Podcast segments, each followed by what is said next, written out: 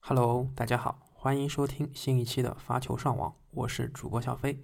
啊，阔和大家阔别已久，然后啊，上个月录完这个费德勒的拉瓦尔杯跟这个狐狸录完之后，我应该就是没有更新新一期的节目。那其实，在这一个多月的时间当中呢，也进行了很多的比赛。然后在上周有一个振奋人心的消息，就是张之臻他打入了这个 ATP 男子单打的前一百，现在是第九十七名。他是在这个啊，最终在那不勒斯站的二五零的分站赛当中是打到了八强，然后一比二输给了麦克唐纳德。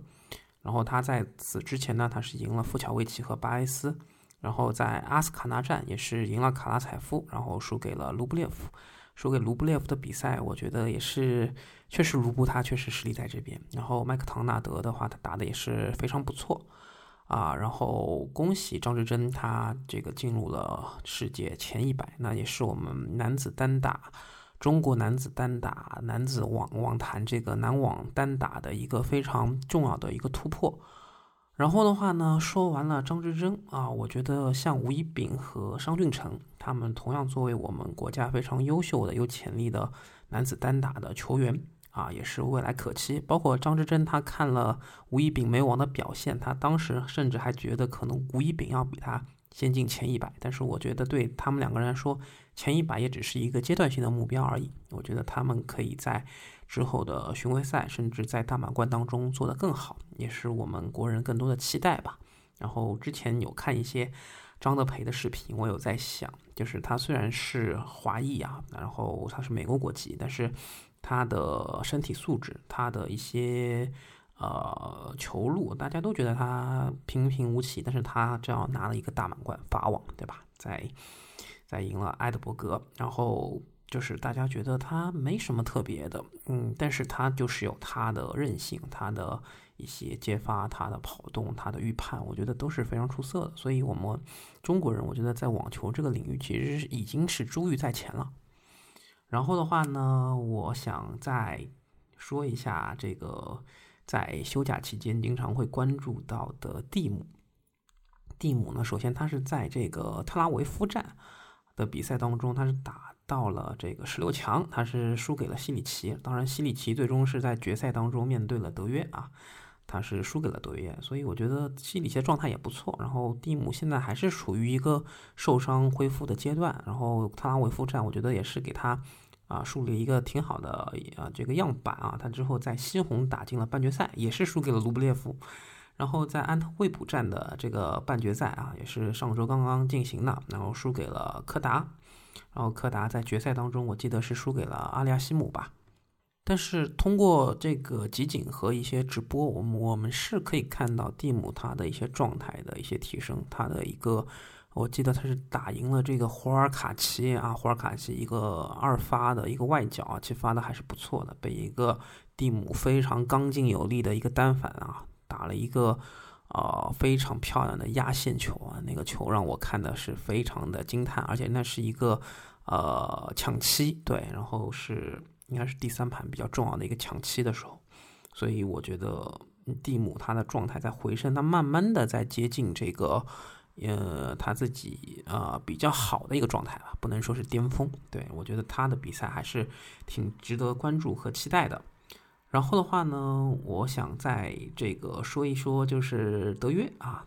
德约他其实拿到一个背靠背的一个好成绩啊，他先是打这个特拉维夫站啊，他是赢了这个西里奇啊，最终决赛是六比三、六比四赢了西里奇，然后他又参与了这个阿斯卡纳的比赛啊，最终是在半决赛啊非常不利的情况下，是在第二盘的抢七赢下了梅总，然后以梅总的腿部拉伤啊。暂时告一段落，然后梅总这一战打的也挺好，的他打德约总是特别来劲。大家如果记得去年啊，也过了去年的这个时候也没过多久，他是刚赢了这个在美网上赢了德约，然后打破了他这个一年统治四大满贯的一个一个很大的伟业啊。然后梅总的话打德约他的这个相持球，他包括他的一些往前的一些表现都还是不错的。但是在最终第二盘的抢七当中，也看到他往前有一个非常非常非常大的失误啊。德约是在这个阿斯塔纳最终的决赛是六比三、六比四赢了西西帕斯啊。西西帕斯其实没有给他造成什么特别大的麻烦，所以德约是。啊，拿下了背靠背的好成绩，然后他今年啊，今年中肯定是没有问题了，他的这个积分。然后说到阿斯卡纳的这个他的这个对手啊，西西帕斯啊，他也是很不巧，在之后啊，也就是上周这个瑞典的斯托克海姆啊，他也是打进了决赛，然后又输给了鲁内，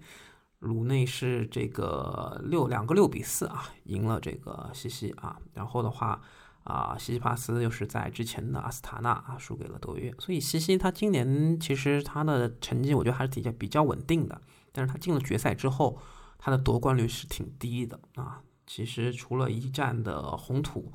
啊，这个五百啊这个赛事，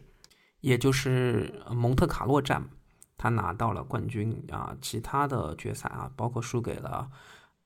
对，今年年初的话呢。啊，在鹿特丹，西西帕斯也是在决赛面对这个八次大决赛中中位夺冠的阿利亚西姆，然后送给了阿利亚西姆啊，第九次决赛终于让他成为了冠军啊。所以某种意义上来说，决赛如果面对西西帕斯啊，西西帕斯可以说是对手的一个恩公了啊。他除了在这个蒙特卡洛站啊赢了这个弗吉纳之外，他。其他的比赛真的是决赛啊，特别是这个决赛，就是啊，给你冠军了。所以我觉得，嗯，西西帕斯他确实要再多琢磨一下，怎么在决赛啊保持自己好的心态，打出好的状态，去拿下决赛的冠军。那么说完了这个希腊男人，又要说回这个希腊女人，萨卡里在美网输给了王曦雨之后呢，他是。啊，在帕尔马站的决赛也是输给了谢里夫，然后在俄斯特拉发和圣迭戈站都是首轮出局。那圣迭戈站也是零比二输给了最终决赛啊，输给这个斯瓦泰克的维基奇啊，一个零比二，也是一个脆板。然后在上周刚刚结束的这个墨西哥的瓜达拉哈拉站当中，他是在决赛啊啊，就是二比六、三比六输给了佩古拉。那么。他的这个决赛胜率啊，这最近的这两场看出来也是非常不佳的。那整个赛季他的这个赛季的成绩的稳定率，甚至还不如这个西西。然后跟去年的他比，我觉得也是相差甚远。所以萨卡里，我觉得这个赛季他最好要再调整一下，然后啊，准备一下下个赛季能不能打回他更出色的一个状态。所以希腊的男女都是恩公啊，就是大家还是要感谢这个来自爱琴海的馈赠啊。呃，另外一个球员我想说一下的，就是沙波瓦洛夫。然后大家对沙波都有个印象，就是他的亚洲赛季的成绩还是不错的，包括他在美网，我觉得能够打到面对卢布列夫，其实也是他的一个。还不错的状态啊！他在这个韩国的首尔站，他是最终进了决赛，然后输给了日本选手啊，西冈良人啊，一个零比二啊。然后我觉得沙波这一战打的还是不错的吧，比分咬的也是比较紧的。呃，沙波是在这个东京站，他也是有一个非常不错的发挥。最后半决赛是面对了弗里茨，然后是啊打了三盘啊，然后啊惜败的。所以我觉得他还是延续了一个比较好的亚洲赛季，然后来到了。这个瑞典啊，斯托克呃，这个斯托克海姆站，他是零比二输给了德米纳尔啊。这一战其实第二盘也是打了抢七，我觉得还是沙波的这个常规操作啊。所以我我个人还是就是啊，因为亲眼看过沙波他打球嘛，所以我对他还是有更多的一丝怜爱吧。看到他现在在 ATP 这些啊有向好的一些迹象，我还是比较欣喜的。所以希望他能够。有更好的发挥啊啊！然后说到下一个球员，他就是现在 WTA 的世界第一斯瓦泰克啊，他现在的 WTA 总得分已经是到了一万零三百三十五分啊，这个分数已经是五位数了。然后排第二的贾巴尔现在就有四千五百五十五分，所以其实比他超过了一半还要多。所以的话啊，我觉得也是能够证明斯瓦泰克现在的一个。啊，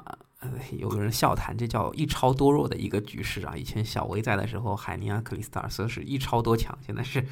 啊啊啊一强一强多弱吧？对，不是一超多弱，是一强多弱。然后的话，其实在这个月初啊，十月初，呃，俄斯特拉发的战，这个最终他是斯维泰克，他是输给了克莱奇科娃。啊，其实终结了他决赛这个胜率的一场比赛啊，这这场我觉得也是啊，近阶段啊最好看的一场 WTA 的女子决赛啊。其实我可以看到克莱奇科娃她的状态恢复的非常好，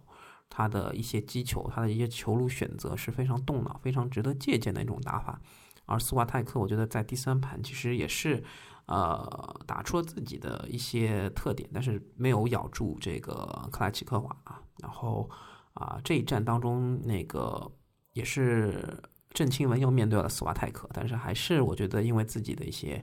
问题吧，一些老问题啊，发球正手啊不够稳定啊，然后啊他的一些反手我觉得还是比较软的，所以他是第三盘甚至是一比六告负的。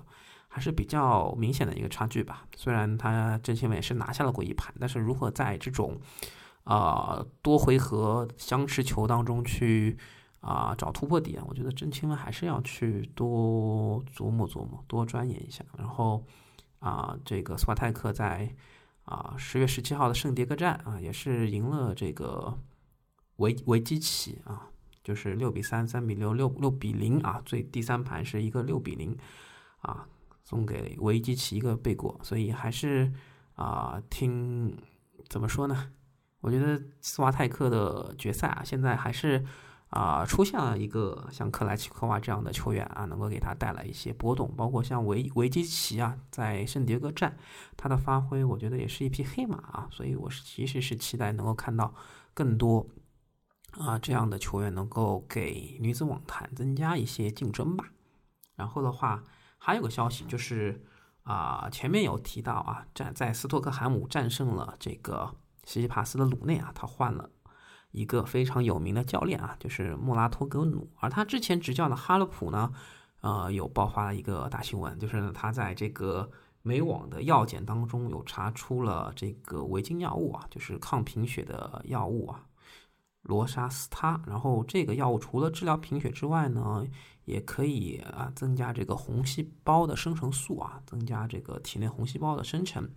啊，所以现在哈勒普面临和之前莎拉波娃一样的境遇啊，是被暂停了比赛。啊，然后莎拉普哈勒普他自己表示也要为真相而战，那这个事情我觉得啊又是比较抓马的一件事情，然后啊莫。这个穆拉托格努啊，继这个跟小威分手之后啊，然后又找了哈勒普之后，又辗转来到了鲁内这一边。鲁内的黑红体质，然后然后也是啊立竿见影，在这个斯托克海姆啊赢下了西西啊，拿到了他的这个生涯的一个一个非常重要的，我觉得一个分站赛的冠军啊。我觉得对于他的这个体质还是挺重要的一个冠军，所以也是挺期待他后面的发挥。